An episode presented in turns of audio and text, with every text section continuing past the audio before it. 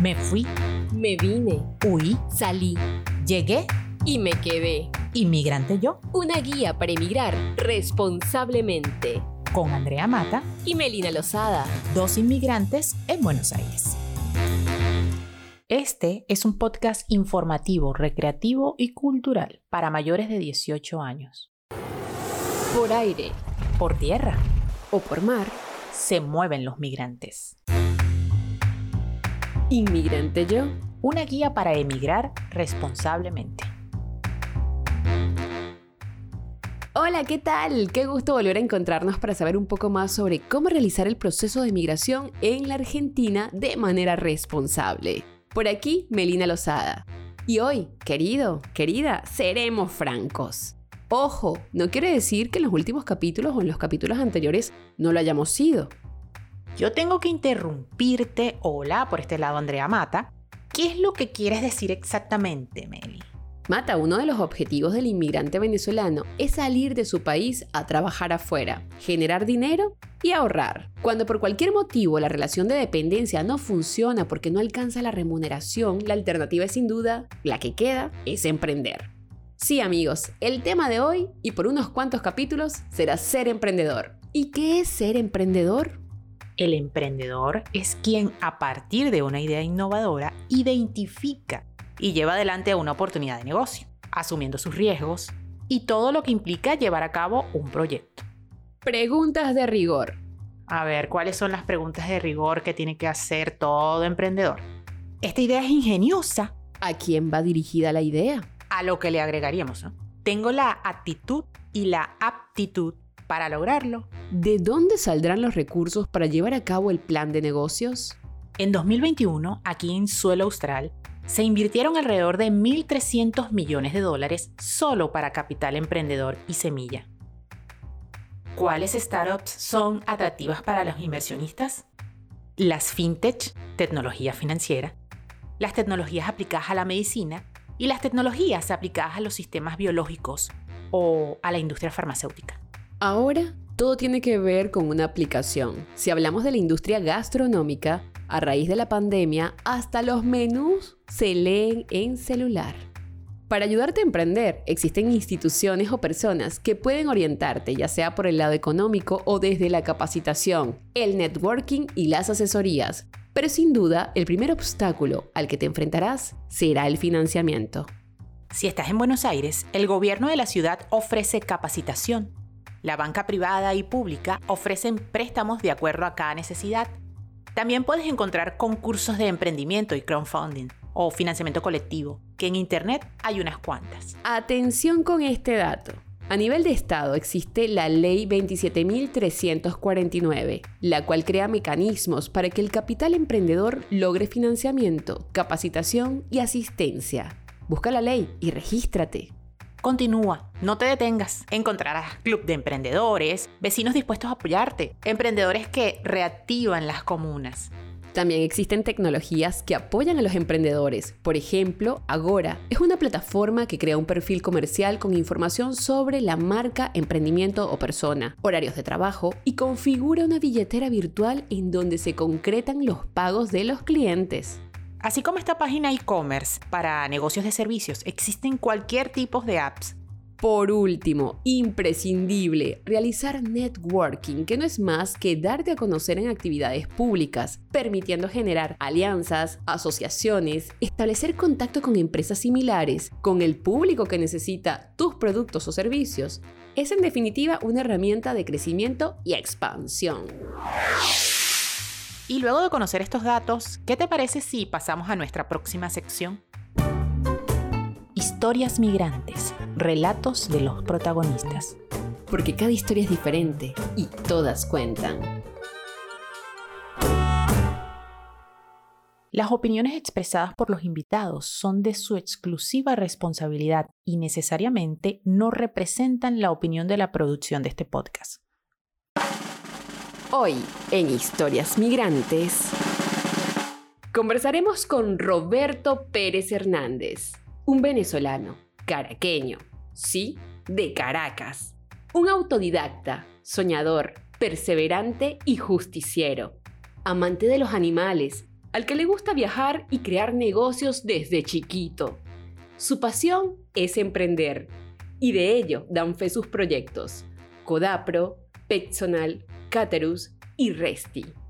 Uno que considera que emprender no es fácil, porque tiene sus altas y muchas bajas, pero que está convencido de que hay que aprender a levantarse y lo más importante, aprender a ilusionarse cada día. Roberto, bienvenido. Bien. Oye, muchísimas gracias. Esa es tremenda presentación. ¿Viste? No me la esperaba.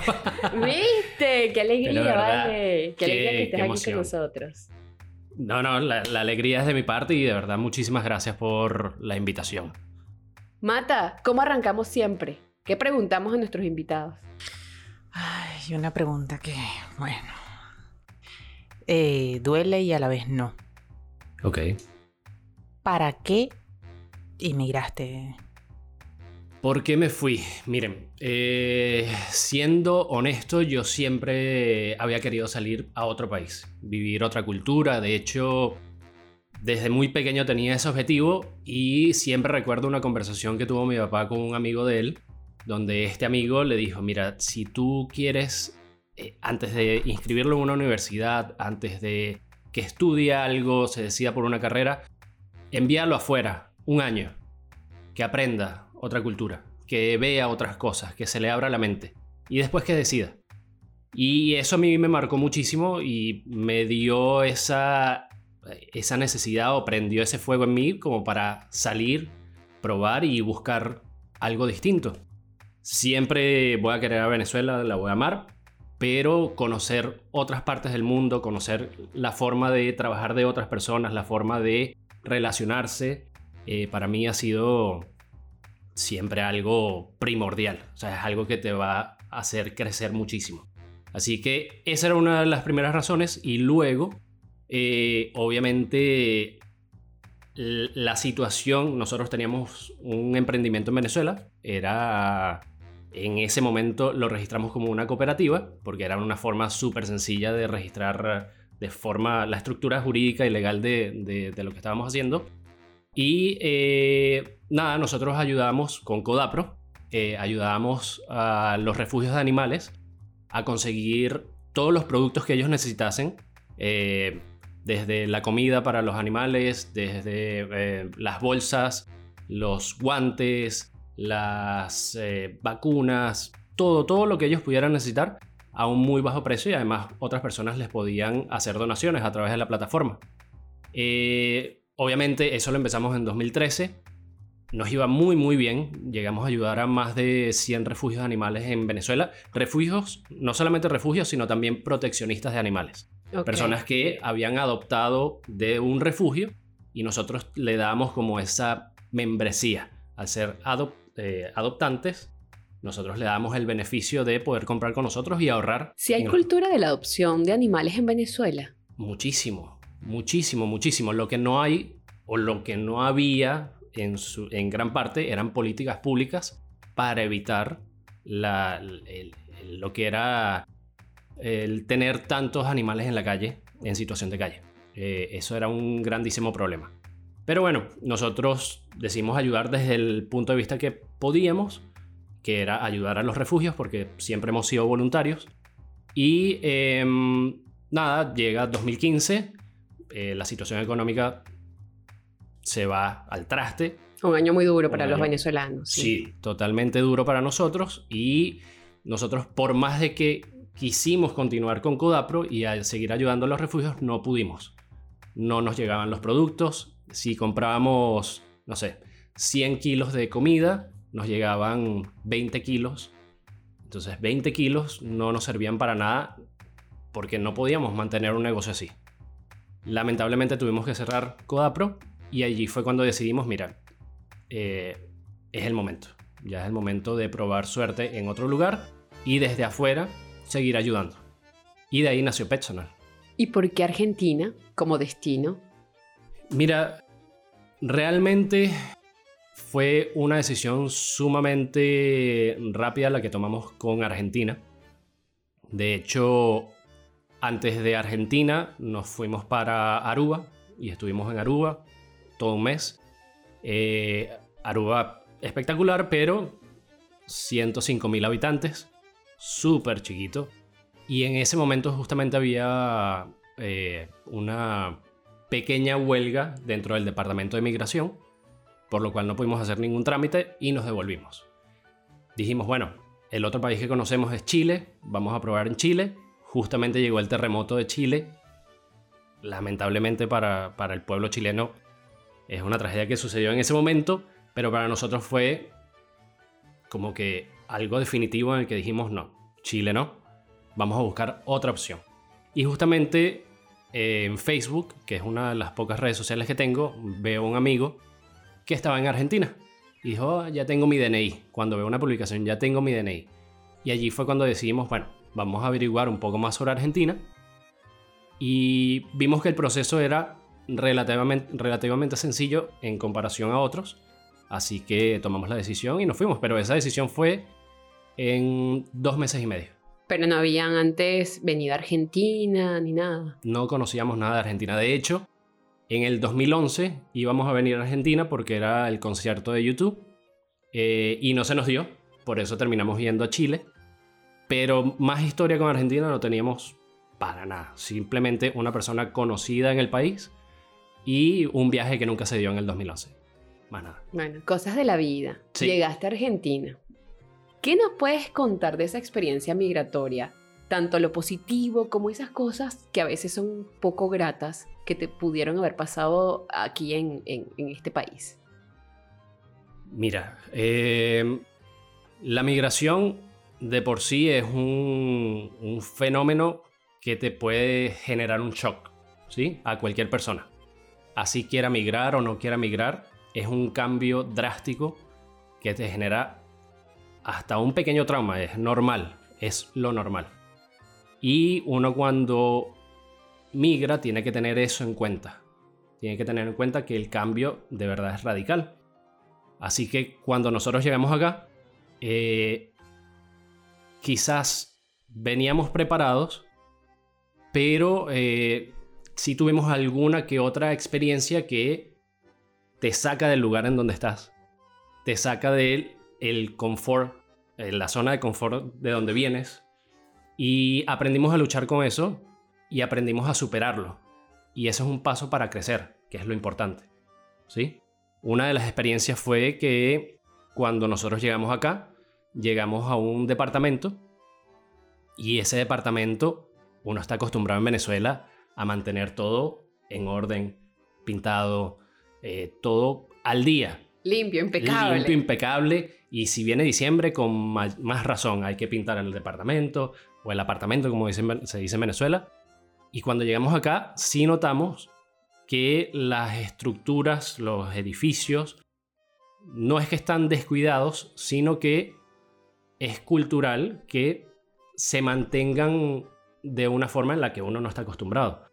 Es decir, tienes edificios que son antiguos, y los mantienen de esa manera, hay personas, hay personas que les gusta mucho mantener sus muebles, sus eh, bueno, artefactos todos que son un poco viejos y uno no está acostumbrado.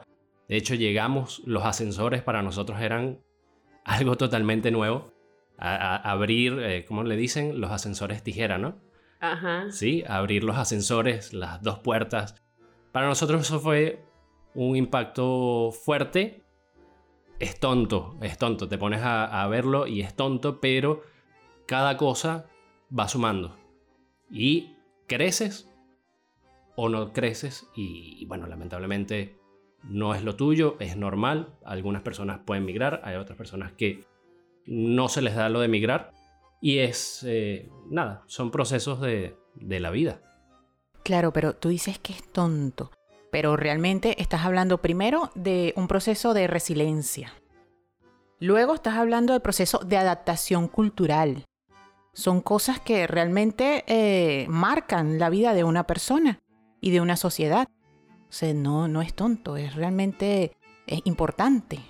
Sí, sí, obvio. Pero eso tú se lo puedes contar a una persona que no ha migrado y te dice, ah, pero son detalles.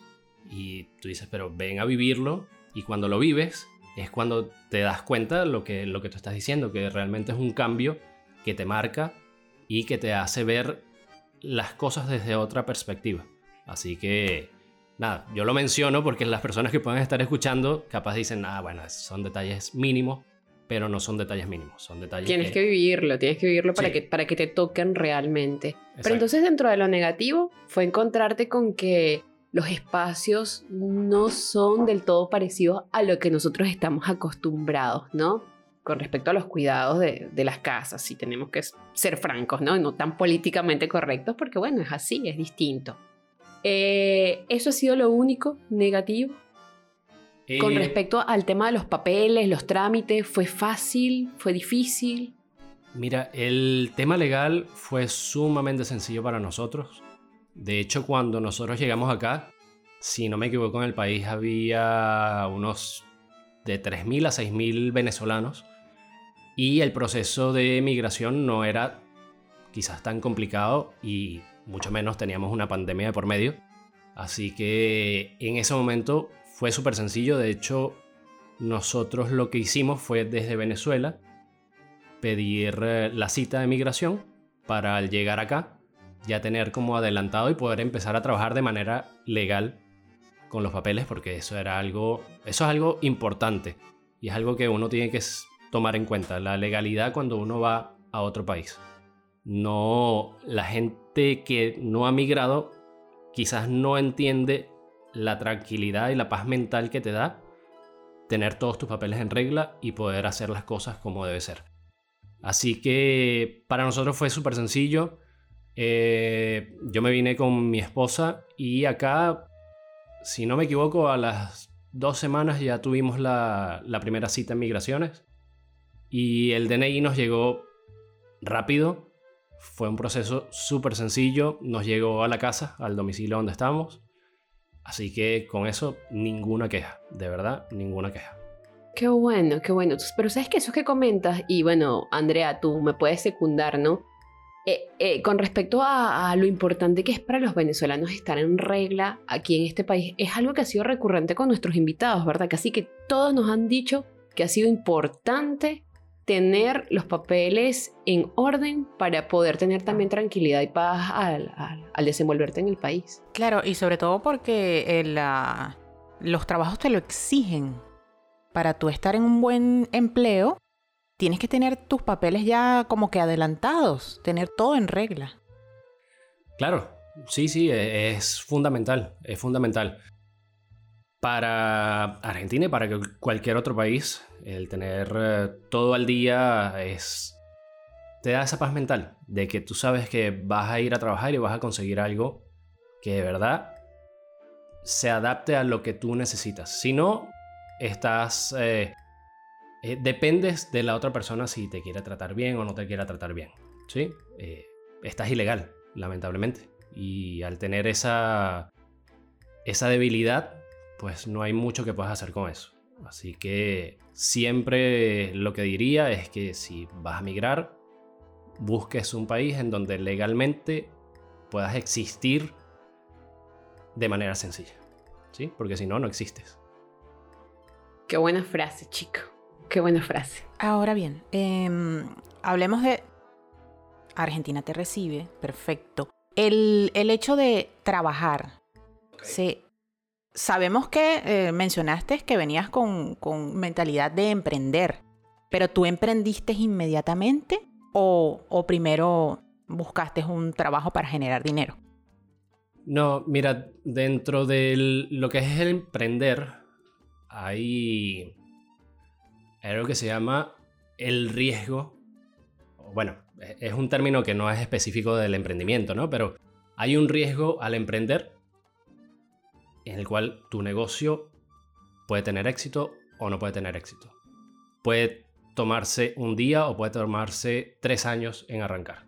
Así que una de las cosas que hicimos con mayor responsabilidad fue decidir, bueno, como somos dos que estamos viniendo para acá, vamos a buscar el equilibrio, ¿sí? una balanza. Somos dos al final, así que vamos a repartirnos las tareas, que es lo que debería ser cualquier persona que venga en pareja. ¿Sí? Repartirse las tareas. Y nosotros dijimos, bueno, mi esposa, Dexi, te vas a encargar de la parte del emprendimiento. Saludos a Dexi. Ah, saludos a allí. Eh, ella se encarga de la parte del emprendimiento y yo me voy a buscar un trabajo en relación de dependencia, que es lo que se llama acá un trabajo formal. Busco un trabajo en relación de dependencia para que podamos vivir tranquilamente. No, no tenemos que estar dependiendo de la volatilidad del emprendimiento. ¿Sí? Así que fue así como hicimos. Ahora, detrás de la cultura emprendedora, ¿cuáles son las primeras preguntas que te tienes que hacer para, para poder pensar en, en eso que quieres emprender? Ok. eh, mira, hay dos cosas que son muy importantes eh, y es algo que todo emprendedor debería tomar en cuenta, emprendedor o emprendedora. Eh, lo primero, obviamente, es el producto o servicio que vas a ofrecer. ¿Sí? Eso es importante. Lo segundo es el equipo con quien lo vas a hacer. ¿Sí? Entonces, lo primero, definir el producto o servicio. Y a partir de allí vas a generar muchas aristas. ¿Sí? Vas a generar muchas variables. Tu servicio puede ser un servicio unipersonal. Así que al hacerlo tú mismo, un servicio que tú ofreces, por ejemplo, un diseñador gráfico, eh, puedes estructurarlo de distintas maneras, puedes empezarlo de distintas maneras. Y si no lo vas a hacer tú o no es un servicio que ofreces tú, sino que es un producto o, otro servicio que no depende totalmente de ti, sino depende de otras personas, allí puedes decidir si vas a realizar una pyme o una startup. ¿sí? Yo soy mucho del mundo de las startups y las startups tecnológicas. Eh, bueno, desde Codapro, desde el año 2013, estamos metidos en ese, en ese mundo. Pero eso es importante y ¿por qué es importante? Porque dependiendo de la estructura que tú elijas para escalar tu negocio, van a depender muchas decisiones que vienen después de esto.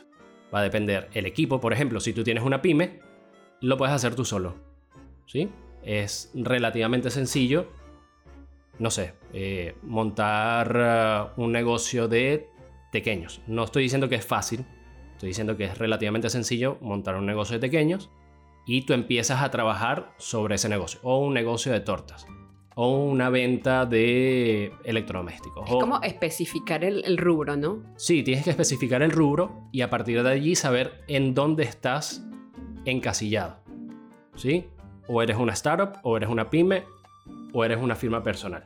Sí. Eh, perdona que te Sí, sí, sí. interrumpa. Staros, ¿qué, ¿qué es? Porque háblame en español, porque como que si le estuvieses hablando a un niño de 10 años.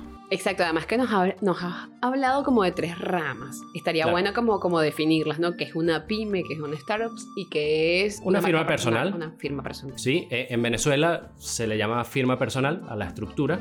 Acá en Argentina se le llama monotributo. ¿Sí? Entonces, la firma personal es yo como persona quiero ofrecer un servicio o estoy ofreciendo un producto propio y no necesito una estructura legal tan grande. Es como Sí. los freelance en Venezuela. Como un freelance, Ok. sí, pero hay una estructura legal para eso. Ok. Lo puedes hacer sin generar esa estructura legal, obviamente.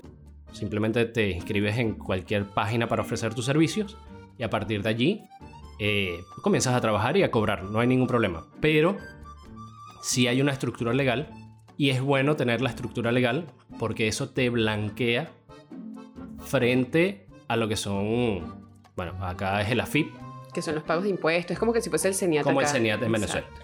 Entonces, lo que es la parte de la firma personal se maneja de esa manera. Luego tienes una pyme, que son pequeñas y medianas empresas, Sí. ¿sí? Puede ser desde un negocio, como te digo, venta de tortas, hasta un negocio de producción de comida a escala o una, no sé, eh, una venta de electrodomésticos, una tienda de ropa, eh, un servicio, un, un pequeño bufete de abogados, un servicio de contadores, ¿sí? Ya cuando quieres ampliar la estructura y no depende solamente de tu talento, lo recomendable es estructurar una pyme. Una pequeña y mediana, mediana empresa. Y luego tienes una startup, ¿sí? Las startups son en su mayoría de base tecnológica, ¿sí? ¿Cuál es la diferencia? Y quizás las personas que nos están escuchando no lo puedan ver porque lo voy a hacer con las manos, pero voy a intentar explicarlo. Existe un gráfico de crecimiento, ¿sí? En donde tienes el X, el, el eje, De la X y el eje de las Y. el eje de las X y el eje de las Y, ¿sí? Eso Como una L. como una L, exacto. Entonces, ¿cuál es la idea? La idea es que una pyme, como es una estructura que va creciendo, pero va creciendo a un ritmo pausado, tenga una línea de crecimiento que se mantenga recta en cualquier ángulo, ¿sí? Supongamos que empieza en cero en la L, acá, en donde se juntan los dos ejes, y va subiendo poco a poco. Ok. Puede subir en el ángulo que sea, pero va siempre en línea recta. ¿Por qué sucede esto? Porque tienes una capacidad. Si tú estás vendiendo pequeños, supongamos, eh, tienes tres máquinas, tienes una capacidad para hacer 100 pequeños. ¿Sí? El día de mañana te compras otra máquina y tienes capacidad para hacer 130 pequeños. Perfecto. Creciste, pero tienes una capacidad. ¿Sí? Tienes un límite. Necesitas comprar 100 máquinas para producir 3.000 pequeños o 30.000 pequeños o lo que tú quieras. ¿Sí? Y para poder crecer necesitas capital. Y normalmente quienes invierten en las pymes son los bancos. ¿Sí? Pides un préstamo, pides un crédito. Hay una que otra institución que te podría ayudar, pero normalmente una pyme va a un banco para inyectar capital a su negocio. Y una start- startup tecnológica tiene una pequeña diferencia y es que tiene un producto o un servicio que es rápidamente escalable o exponencialmente escalable. ¿Qué quiere decir? Quiere decir, por ejemplo, el, el- el ejemplo más sencillo es Facebook. ¿Sí? Ok. Facebook es una plataforma, un producto que puede llegar a cualquier persona en cualquier parte del mundo. ¿Sí? Es decir, no va, si tú vendes pequeños, vendes pequeños en Buenos Aires, Lo haces local, exacto. vendes pequeños en Caracas, vendes tortas en Caracas, pero Facebook te llega a cualquier parte del mundo. Entonces su línea de crecimiento es curva y puede caer, de hecho puede bajar de los ejes, puede caer, pero la idea es que suba exponencialmente. Es decir, que sea una línea, lo ideal es que sea recta, ¿no? Va a tener un pequeño ángulo, pero va a subir exponencialmente en muy corto tiempo. ¿Sí? Esa es una pequeña diferencia entre las pymes y entre lo que son las startups. Y las personas o eh, institutos, organismos que invierten en las startups, invierten con esa idea, que sea un producto que en muy poco tiempo escale, llegue a muchas personas y pueda exponencialmente hacer crecer su inversión, a diferencia de las pymes. Qué maravilla, pero qué bien explicado, Andrea. O sea, mejor imposible, ¿no? Sí, sí. Mira, aquí para ponernos un poco más filosóficos y para que puedas tomar un poquito de café, Roberto, Ok, no, ok. Te, no te hemos dejado. Te hemos dado No, no, no, aquí. no, no hay problema. Eh, ¿El emprendedor nace o se hace? Nace. ¿Crees que nace? Sí, nace. Eh, yo durante todo este tiempo me he dado cuenta de que tiene que haber una necesidad en ti para poder emprender. Sea cual sea, sea cual sea. Pero tiene que haber un fuego dentro de ti. De mi parte, me lo inculcó mi papá. Yo, desde pequeño, o sea, obviamente no nací con el deseo de emprender y lo primero que dije, quiero emprender. No, obviamente que no. Pero sí tiene que ser algo que se venga inculcando desde pequeño, por una u otra razón. ¿sí? Después cada quien va a tener que descubrirse y ver el por qué quiere hacer lo que quiere hacer. En mi caso fue, como les digo, por mi padre. Él desde... Imagínense, yo nací en el 85 y mi papá desde el año 88, por allí, empezó, dejó su trabajo, él era contador en Clement, no sé si se acuerdan de Clement, ¿sí? En las Mercedes. Y él era contador allí, él decidió renunciar y empezar su pequeña empresa. Era una pyme, era una fábrica de, eh, ¿cómo se llama esto? Eh, fábrica de, no era del acetato, pero sí de los estuches de acetato.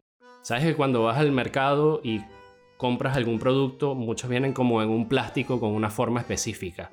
O sea, vienen como envueltos. Cuando compras unas baterías, unas AA, AAA, viene el cartón y después viene un plástico. Ese acetato lo hacía mi papá. ¿Sí? Hacía todo, tenía los moldes y lo hacía. Y yo desde pequeño me iba con él a trabajar.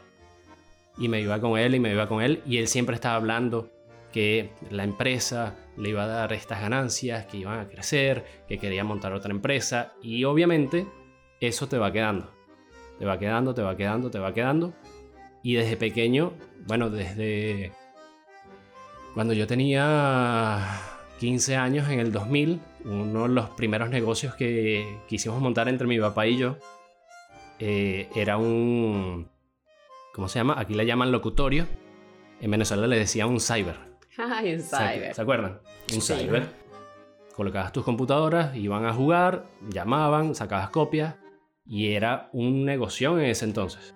Pero un negocio. Y esa idea se la llevé a mi papá antes de que fuese un boom. Le dije, vamos a eh, alquilar un local y todo esto. Lamentablemente fue una época también difícil eh, en la parte económica y no lo hicimos. Pero ya viene esa idea desde hace muchísimos años. Hubieses tenido tu cyber, chico. Ahora que estás hablando eh, de eso, el emprendedor salta de una idea a otra. Es decir, deja un emprendimiento, ve que tuvo su auge, un pico y decide cambiar a otro rubro.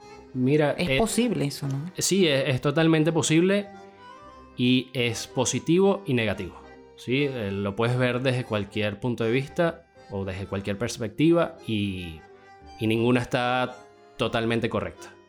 El emprendedor que se enamora de su proyecto y no lo suelta y no lo suelta y no lo suelta, le puedes llamar resiliente si lo logra y si no le llamas terco. Cualquiera de las dos puede ser. ¿Sí? Eh, no hay una respuesta específica como para juzgar a una persona y decir, bueno, tenías toda la razón o no tenías toda la razón.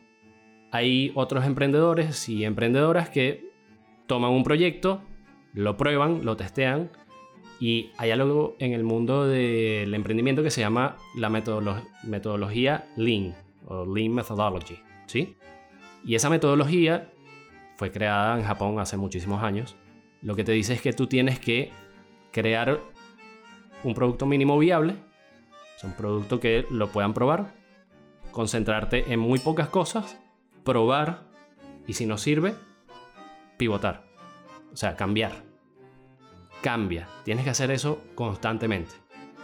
Entonces, cuando un emprendedor o emprendedora que tiene no está enamorado de su idea, o, realmente no tiene ese apego al 100%, puede probar y lanzar algo totalmente distinto. Porque te puede cambiar todo.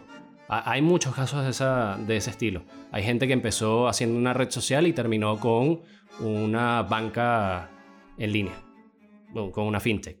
Porque te das cuenta de que tus usuarios están reaccionando de cierta manera y tienen ciertos problemas. Y ahí tú decides, no, mira, yo quería hacer una red social para compartir eh, recetas de cocina, veo que no me funcionó, veo que la gente tiene problemas para recibir pagos, ¡pum!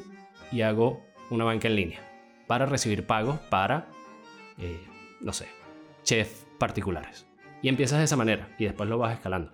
Entonces, esa persona, tú puedes decir, oye, es una persona que está saltando muchas ideas, pero también tiene un razonamiento detrás. Eh, está bien, puede ser que esté bien, está mal, puede ser que esté mal porque capaz esa red social iba a ser un boom, pero es muy impredecible el, comportamiento. Así que sí se puede hacer, se puede cambiar o no se puede cambiar. Tu experiencia como venezolano en Argentina, que ya ha hecho algunos emprendimientos aquí, en, este país, em, te hace ver que es difícil emprender en Argentina o, o no? Mira, cuando nosotros llegamos, hubo, justamente un cambio de gobierno. Nosotros llegamos en noviembre de 2015. Eh, las elecciones fueron en diciembre de 2015. Y durante ese gobierno, no quiero politizar nada, pero sí quiero resaltar algunas cosas. Durante ese gobierno se tomaron muchas medidas, muchas políticas públicas para apoyar el emprendimiento. Y de verdad en ese momento fue muy sencillo. Nosotros, eh, Caterus, eh, lo abrimos la empresa en una semana y media. Es decir, todo, toda la estructura legal en una semana y media estaba lista. ¿En qué nos ayudó eso? Nos ayudó en que nosotros dijimos, bueno, vamos a empezar en diciembre de 2018. Vamos a empezar a probar a ver si Caterus o la idea de Caterus tiene sentido. Probamos con una empresa sin tener la empresa todavía eh, formada. Probamos con una empresa, probamos con otra.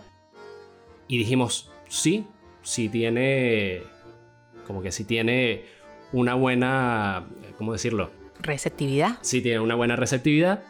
Va muy bien. Vamos a abrir la empresa ahora. Y en una semana y media ya pudimos facturar con una estructura legal, porque nosotros íbamos dirigidos a empresas y las empresas te exigen una factura y pudimos facturar. En cambio, si, por ejemplo, en Venezuela, me pasó en Venezuela, no hay una política pública para generar una empresa que esté dirigida hacia emprendedores de manera tan rápida, eh, son mínimo seis meses. Entonces, ¿cómo haces esa prueba? Tienes que obligatoriamente crear tu empresa sin saber si va a funcionar o no. Y eso es un riesgo muy grande. Porque luego de crear la empresa, tienes que cumplir con eh, los impuestos, tienes que eh, cumplir con el Estado, tienes que cumplir en Venezuela con el municipio, tienes que cumplir con muchísimas cosas que te descapitalizan. Entonces estás pagando muchas cosas que ni siquiera has probado y no tienes un, un ingreso. Entonces es un poco más difícil. A nosotros acá, ese tipo de políticas públicas nos ayudó muchísimo y nos ayudó a crecer un montón. Caterus fue un éxito hasta la pandemia. Pero bueno, nada. Agarramos nosotros y e hicimos esto que estamos hablando. Dijimos, bueno, ya con la pandemia no va a funcionar este modelo de negocio. Vamos a cambiar. Y por más de que estamos enamorados de esa empresa, de ese proyecto y del objetivo que tenía ese proyecto, tuvimos que dejarlo. ¿Sí? Como nos pasó en Venezuela con Codapro también. Ajá, Roberto. ¿Cuáles son los pasos eh, aquí en Argentina para, para formar el, emprendimiento? Ok. Mira, acá en Argentina, hoy en día, tienes muchas formas de, hacerlo. Sí, sí te digo, más allá de los cambios políticos, de igual manera hay muchas instituciones y organismos y inclusive el, gobierno te ayuda un montón para para poder estructurar tu negocio, para poder estructurar tu emprendimiento. El, primer paso, como les dije, es saber en qué te vas a especializar o en qué te vas a encasillar. No me gusta la palabra encasillarme porque siempre se puede cambiar, pero sí lo tienes que tener claro desde un principio. ¿Vas a hacer una pyme? ¿Vas a hacer una startup? ¿O qué vas a hacer? Si vas a hacer una firma personal, simplemente vas y te sacas el monotributo. Es un proceso súper sencillo. Lee al respecto. Hay muchas guías en internet, hay muchos abogados, hay abogados que se especializan en, monotributistas. Así que por allí podrías empezar. ¿sí? De hecho, disculpen, eh, podrías empezar siendo monotributista y si después ves que tu negocio está creciendo, es escalable. Es escalable, pues haces el cambio. ¿sí? y generas y abres tu empresa. Tu pyme. Sí, tu pyme. Ahora, si tú dices una vez, no, mira, yo necesito una estructura legal para poder, y vas a, darle una forma jurídica, una persona jurídica a tu emprendimiento, obviamente tienes que empezar abriendo tu empresa. El abrir la empresa hoy en día no es tan sencillo como hace tres años atrás. Se toma un poco más de tiempo, pero tampoco es imposible. ¿sí? Es un proceso relativamente sencillo. eh, vas a tener que... Todo va a depender también de dónde estés radicalizado. Si estás en Ciudad de Buenos Aires, si estás en provincia de Buenos Aires o si estás en alguna otra provincia. Eh, pero tienes que cumplir con el gobierno nacional y el gobierno local. Entonces por eso vas a tener distintas, eh, distintos asuntos legales que tienes que cumplir con cada uno de ellos. Ahora que hablas justamente del gobierno local, ¿no? Acá en la ciudad autónoma de Buenos Aires está el gobierno de la ciudad. Y el gobierno de la ciudad cuenta con la gerencia de desarrollo emprendedor que tiene dentro de sus eh, acciones eh, desarrollar la Academia BA Emprende, el programa Vos lo haces, el consultorio emprendedor, Conexión Emprendedora, Incubate, entre otros. Ustedes como, digo, tu esposa y, y tú, ¿se han visto beneficiados de alguno de estos programas? ¿Han hecho uso de ellos? Sí, y eso es algo que también nos enamoró de la ciudad, nos enamoró del país, y es que el gobierno local, el gobierno de la ciudad de Buenos Aires, apoya muchísimo al emprendedor. Obviamente depende de ciertas cosas con, con respecto al gobierno nacional. ¿sí? Hay algunas leyes que no puede cambiar porque obviamente es una directriz que baja desde el gobierno nacional. Pero el gobierno local de la ciudad de Buenos Aires se ha caracterizado por apoyar tremendamente a lo que es el mundo del emprendimiento y a lo que es el mundo tecnológico. De hecho, yo no sé si ustedes lo sabían, pero Parque Patricios era una zona que no tenía mucha mucho movimiento. Eh, Parque Patricios es como decir, eh, no sé, eh, ¿cómo le diríamos? Parque Patricios sería como, no sé, Chacao, Chacaito, sí, Sabana Grande, sí. en este caso no, no, no pega porque Sabana Grande se llena mucho de gente, ¿no? Pero eh, la pastora. La pastora, yo lo veo más como la pastora porque es como un, lugar un poquito más alejado, más tranquilo, que de repente tuvo un boom con todo esto que me imagino que es lo que nos vas a comentar, ¿no? Claro, eh, era un lugar que era súper tranquilo, que no tenía mucho movimiento y el gobierno local decide darle un apoyo a los emprendedores y a las pymes y les dice a las pymes, bueno, si tú te... Eh, generas o, haces tu domicilio, creas tu domicilio en Parque Patricios y abres tu empresa ya, eh, tus oficinas y todo este tema, nosotros te vamos a dar beneficios impositivos. Entonces le bajan los impuestos, pero tu oficina tiene que estar en este sector. ¿Para qué? Porque se beneficia el sector también. Ahora hay 3.000 personas que trabajan allá en esas oficinas, en distintas oficinas, y toda la economía del, del lugar se activa. O sea, ese tipo de cosas, ese tipo de políticas públicas son súper importantes para lo que es el mundo emprendedor. Y también eh, todo lo que son estos programas que mencionas. Nosotros pasamos por varios de estos programas y actualmente estamos en uno que se llama Incubate. Eh, nosotros le diríamos Incubate, pero acá se pronuncia Incubate. por el voceo, sí. Exacto. Y bueno, es un programa que apoya a emprendedores. No importa si, sean, si son tecnológicos o no, pero son es un programa de acompañamiento, mentorías y guías personalizadas para emprendimientos durante seis meses. Eh, sí, seis, no, cuatro meses. Cuatro meses en, e, es esta edición. Pero además de eso, te ayuda mucho a hacer networking. Networking, me imagino que ustedes conocen el término, pero para explicar si alguien no lo, no lo conoce, es simplemente hacer una red de contactos, conocer gente. Y eh, obviamente el gobierno de las ciudades se esfuerza mucho en hacer esto porque beneficia a todos.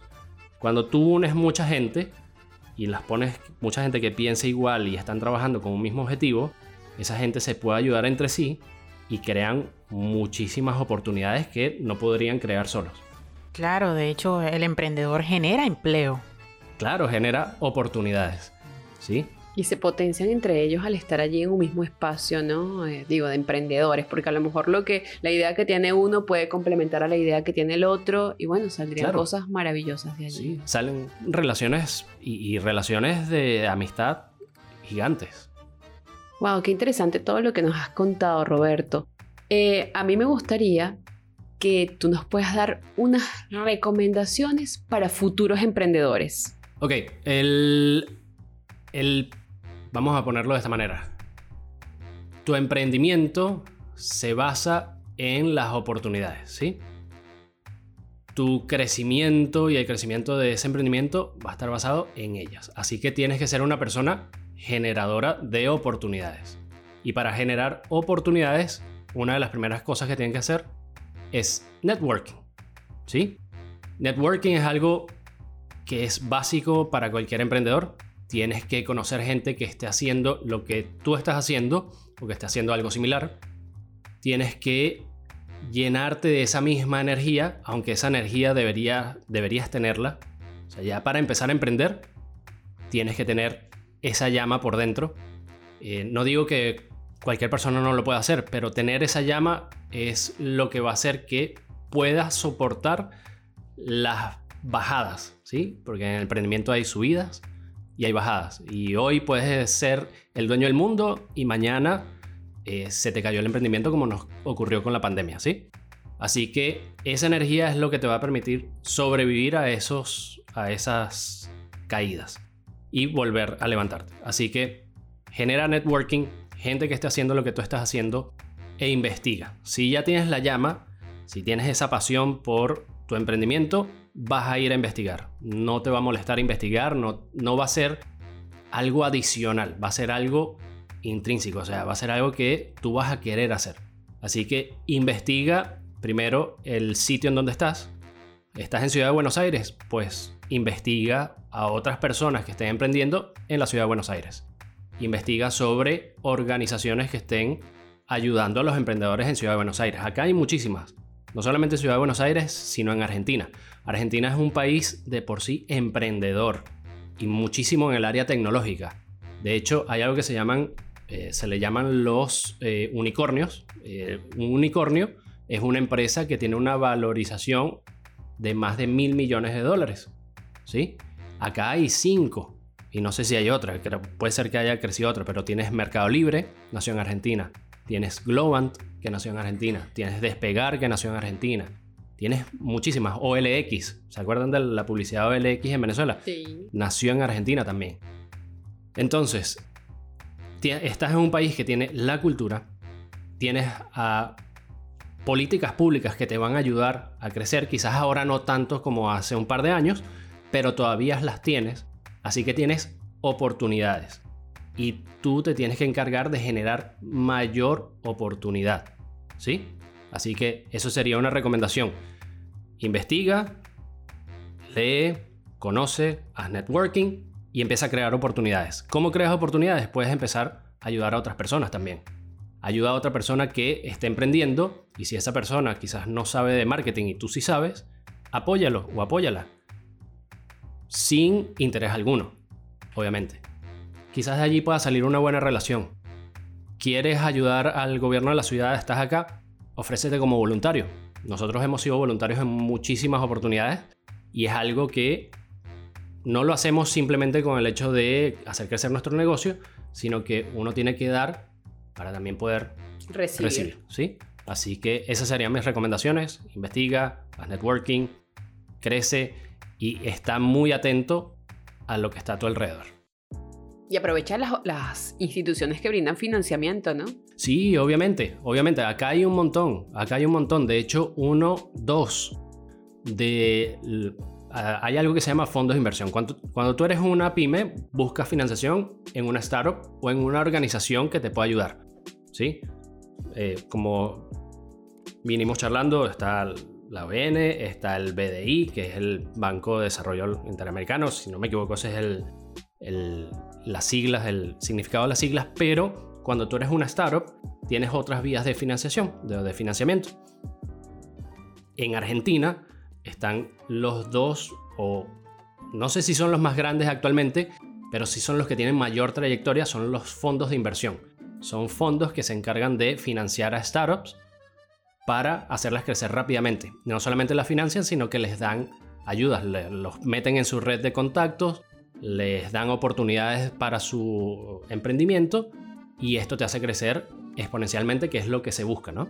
Acá tienes eh, NXTP, NXTP es uno de los mayores inversionistas de la región Y la gente de Mercado Libre, que están entre Argentina y Uruguay, crearon uno que se llama, un fondo de inversión que se llama CASEC, CASEC Ventures, y CASEC Ventures también es súper grande. Quizás eso para emprendimientos un poco más grandes, pero tienes a la ciudad de Buenos Aires que te ayuda con, eh, acá había algo, o no sé si lo sigue habiendo, se llama el Plan Semilla, aunque ese es de gobierno nacional, tienes el Plan Semilla, pero con Incubate también te dan opciones de financiación. Y son financiamientos, son, es capital que es libre de deuda. Libre de deuda significa que te lo dan para que crezcas. ¿sí? Y si no creciste, pues lamentablemente, bueno, no creciste, pero no pasa nada. Eso es algo que tienes que también ver como emprendedor. Es un riesgo, ¿sí? Tienes que estar mentalizado para eso. Es un riesgo. Puedes crecer, puede ser que no. Pero nunca te puedes culpar. A menos que no lo hayas dado todo. Y para eso necesitas la llama interna. Así que es como un ciclo, ¿no? Eh, y en Buenos Aires tienes todas las oportunidades del mundo para hacerlo. Y además de educarte, para conocer las nuevas tendencias, ¿no? Sí, claro, claro, te tienes que educar. Yo no soy de las personas que recomienda hacer cursos para el emprendedor. Tienes que hacerlo por ti mismo, tienes que probar. ¿Sí? Una cosa es hacer un, curso que está bueno, está bueno y que te den un certificado, está genial. Eh, haces, por ejemplo, un certificado en marketing para atacar esa, esa parte de marketing dentro de tu emprendimiento. Y está buenísimo, hiciste el certificado, lo colocas en tu LinkedIn y, oye, genial, pero aplícalo. Si no lo aplicas, si no lo pones a prueba, nunca vas a saber realmente lo que te va a servir, porque no todo te sirve. Es como cuando uno pasa por un colegio, por cuando pasa por la universidad. No todo lo que vistas te va a servir. Hay ciertas cosas que van a ser más específicas. Entonces, practícalo, ponlo a prueba y de ahí vas a salir adelante. Finalmente, Roberto, las recomendaciones para los futuros migrantes. Ok, para los futuros migrantes, lo primero que yo les diría es eh, migrar no es para todos y eso está bien, no está mal. No eres mejor persona o peor persona por tener esa capacidad de migrar a otro país y adaptarte a otra cultura. Eh, eso es lo primero que tienes que pensar. Y vas a tomar un riesgo vas a salir, vas a tomar un riesgo, acéptalo como tal, crece con él y supéralo. Porque a partir de allí es que uno empieza a ver las cosas de forma distinta. Yo voy a ser muy honesto, cuando llegué a Argentina, a los, al año de estar acá, yo pensaba, no, me tengo que ir de Argentina, tengo que irme a otro país, no me adapto, no, no, no me gusta. Muchísimos, muchísimos obstáculos que uno se crea mentalmente y es porque no estás viendo las oportunidades que te está ofreciendo el país en este caso. Y cuando te das cuenta de que es simplemente algo mental, vas a crecer en donde estás, vas a aprender a valorar ese tipo de cosas y vas a poder crecer. Y Argentina te da eso, te da esa oportunidad. Eh, otros países capaz también te las dan, ya es decisión de cada quien, pero ten en cuenta que es un riesgo y que es tu decisión crecer o no crecer. Y si no la tomas, está bien. Eh, otra cuestión que yo diría, otra recomendación, si tienes a otra persona viviendo en este país, pregúntale a esa persona qué le parece, qué es lo positivo y lo negativo y tómalo con pinzas. Porque lo que para esa persona puede ser positivo, para ti es negativo, lo que para esa persona es negativo, para ti es positivo. Así que la opinión de otra persona es importante, pero no la tomes como definitiva, sino que pruébalo, aplícalo. Es lo mismo del emprendimiento. Wow, bueno, tuvimos un dos en uno en esta entrevista del día de hoy. Emprendedurismo, recomendaciones para los emprendedores y recomendaciones para esos futuros migrantes. Roberto, muchísimas gracias por habernos acompañado el día de hoy. No, vale, gracias a ustedes, Andrea, Meli, de verdad, genial, me la pasé genial. Y bueno, espero que nada, nadie se quede con las ganas, aplíquenlo si quieren migrar, háganlo, ténganlo en cuenta, crezcan. Y bueno, acá estamos para ayudar en lo que se pueda ayudar. Gracias, bravo.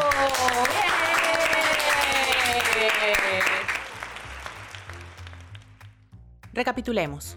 La República Argentina es un país de emprendedores en potencial crecimiento, aún con los traspiés políticos y económicos de distintos momentos. Antes de empezar, es importante preguntarse, ¿esta idea es ingeniosa? ¿A quién va dirigida? A lo que le agregaría, ¿tengo la actitud y la aptitud para lograrlo? ¿De dónde saldrán los recursos para llevar a cabo el plan de negocios? ¿Te acaba de surgir otra duda o quieres validar algún dato de los que te acabamos de ofrecer? Encontramos páginas que pueden ayudarte. Melina, en la red social Twitter, ¿qué cuenta puede interesarle a los emprendedores? Arroba Inicia Emprender. Es una comunidad de emprendedores que puedes encontrar allí o en Facebook. También puedes revisar la página del Ministerio de Desarrollo Económico y Producción www.buenosaires.gov.ar barra desarrollo económico. Y el paso a paso para registrar a una pyme, pequeña y mediana empresa, lo puedes conocer en pymes.afit.gov.ar esto es con la finalidad de acceder a financiamientos, beneficios impositivos y programas de asistencia para tu empresa. Hay mucho contenido sobre emprendedurismo en la red. Hay una página que me gustó mucho. Colocas en el buscador qué es ser emprendedor y seleccionas el contenido del BBVA. Bueno, hasta aquí el episodio de hoy. Recuerda que en esta nueva temporada de Inmigrante Yo estaremos reuniéndonos con venezolanos que han logrado materializar su idea emprendedora en Argentina y te daremos más información relacionada con el mundo emprendedor. Yo soy Melina Lozada. Y yo, Andrea Mata. Y hemos llegado al final de este episodio, no sin antes recordarte que si quieres hacernos una sugerencia o que hablemos sobre algún tema, puedes escribirnos a inmigranteyo.podcast.gmail.com Encuéntranos como Inmigrante Yo por Anchor y Spotify. Disfruta todos los episodios y comparte el que más te guste. Síguenos en nuestras redes sociales en Instagram como arroba melina de J Lozada V y arroba del Caribe al Sur. Este episodio lo cerramos, sugiriendo ¿cuál tema mata? El tema Immigrant Song de la agrupación británica Led Zeppelin. Un tema donde apreciarás la historia, paisajes e inicios migrantes nórdicos. Nos escuchamos en un próximo episodio. Adiós. Bye bye. Arrivederci. Sayonara. Chao.